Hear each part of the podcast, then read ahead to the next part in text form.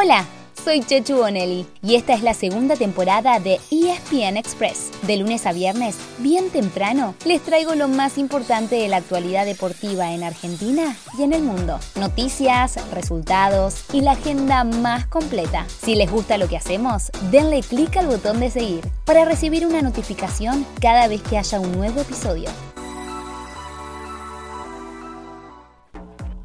Allí apura Zambrano, Benedetto.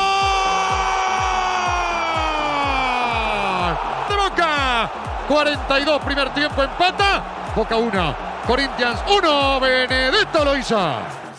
Fue una noche de Copa Libertadores y en una semana clave, la quinta de las seis fechas de la fase de grupos. En la bombonera, Boca igualó con el Corinthians y tiene que esperar el resultado del jueves entre Deportivo Cali y Always Ready para saber cómo llega al último partido de su grupo. Además, Talleres empató con Sporting Cristal en Perú y aseguró su lugar en octavos. Así están en el banco de Talleres. Se terminó. Se clasificó Talleres de Córdoba por primera vez en su historia para los octavos de final de la Conmebol Libertadores con el 0 a 0, aguantando 40 minutos con un futbolista menos en el segundo tiempo.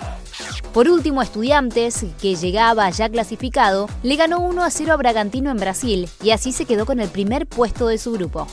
En la Sudamericana hubo solamente un argentino en cancha, Banfield, que al empatar 1 a 1 de local con Universidad Católica de Ecuador quedó eliminado del torneo. Pero más allá del resultado, este era el partido que más me importaba de toda la jornada. Por eso me fui hasta el sur a acompañar a Darío. Sí, a Darío Sitanich, mi Darío, que ayer se retiró en el mismo club en el que empezó a soñar con ser futbolista hace más de 20 años. Hoy se me quiero la voz.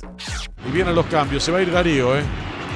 Pero claro está, toda la ovación, todo el reconocimiento para Darío Sitanich. 2003, su debut. 2022, su retiro. Qué profesional, ¿eh? Salgamos rápido de este momento emotivo para seguir con la información, porque hay mucho más para ver. Hoy, por la Copa Libertadores y desde las 7 de la tarde, Vélez se juega su última chance, de visitante en Montevideo ante Nacional. Y a las 9 de la noche en Santa Fe, Colón se meterá en octavos y se lleva los tres puntos ante Olimpia de Paraguay. Por la Sudamericana, Racing tiene un partido clave a las 21.30. En Avellaneda enfrenta a Melgar, con el que viene compartiendo la punta. Y a la misma hora, Defensa y Justicia, ya eliminado, visita a la Liga de Quito. Para el jueves quedan River por la Libertadores y Lanús Independiente y Unión por la Sudamericana. Ah, casi nos olvidábamos. Hoy desde las 4 de la tarde, el Frankfurt alemán y el Rangers escocés juegan la final de la UEFA Europa League. Todo por supuesto por Star Plus.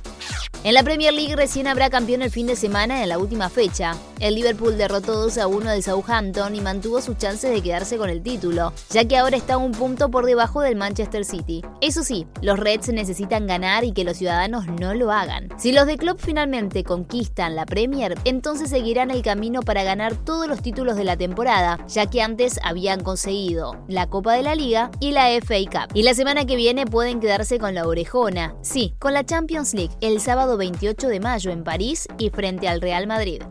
Las Leonas siguen imparables en la Pro League. Ayer le ganaron 3 a 1 a China y estiraron su racha a 9 victorias en 9 partidos. Y hoy irán por más, otra vez con el mismo rival, otra vez a las 8 y media de la mañana y otra vez por Star Plus. No se olviden que el fin de semana vuelven a jugar, sábado y domingo, pero contra Alemania, igual que los Leones.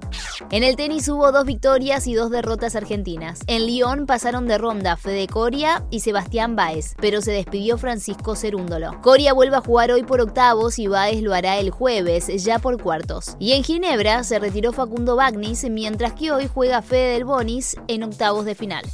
Cerramos con la NBA, que anoche dio comienzo a las finales de conferencia. En el este, Miami Heat se quedó con el primer partido de la serie frente a los Boston Celtics. Esta noche, desde las 22 horas, empiezan la final de la conferencia oeste, entre Golden State Warriors y los Dallas Mavericks. Y mañana vuelven a enfrentarse Boston versus Miami. Así llegamos al final de nuestro episodio de hoy. Soy Chechu Bonelli y de lunes a viernes, al comenzar el día, les cuento lo que pasó y lo que se viene en el mundo del deporte. Los espero en el próximo episodio con mucho más ESPN Express.